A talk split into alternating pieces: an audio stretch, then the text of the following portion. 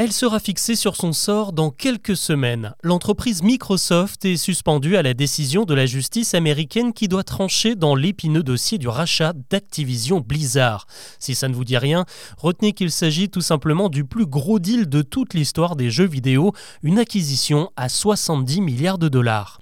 L'enjeu est simple, depuis plus d'un an, Microsoft, qui commercialise la Xbox, la deuxième console la plus vendue au monde, cherche à racheter les studios Activision Blizzard qui gèrent certains des plus gros titres de jeux vidéo. Call of Duty, World of Warcraft, Candy Crush, ce sont eux, et leurs œuvres génèrent plus de 8 milliards de dollars chaque année.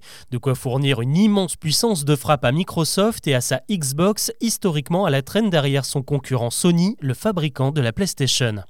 Problème, ce projet de rachat ne plaît pas du tout à la Federal Trade Commission, le gendarme américain de la concurrence qui craint que Microsoft ne devienne trop puissant et n'abuse de sa position dominante. Les boss de l'entreprise ont même dû s'expliquer pendant cinq jours devant une commission pour tenter de la rassurer et obtenir son feu vert pour le rachat. Les débats ont été extrêmement techniques, en particulier sur la question des exclusivités, ces jeux disponibles uniquement sur Xbox et pas sur les autres consoles. Le concurrent Sony fait pression par exemple sur le cas de Call of Duty qui compte 100 millions de joueurs sur PlayStation. Si demain Xbox en faisait une exclusivité, cela représenterait un énorme manque à gagner pour le concurrent. L'autre crainte, c'est que Microsoft ne demande à Activision de dégrader la version des jeux vendus à la concurrence.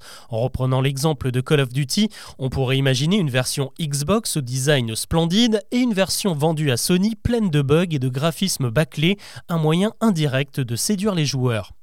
Pendant leurs auditions, les patrons de Microsoft ont dû fournir des dizaines d'échanges de mails, des dossiers et même prêter serment pour prouver qu'ils n'ont pas de mauvaises intentions.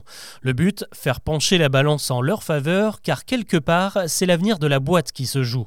Au-delà du marché des consoles Xbox qui se portent plutôt bien, Microsoft n'existe quasiment pas dans le milieu du jeu mobile, sauf que tous les chiffres montrent que de plus en plus de gamers jouent désormais sur leur smartphone.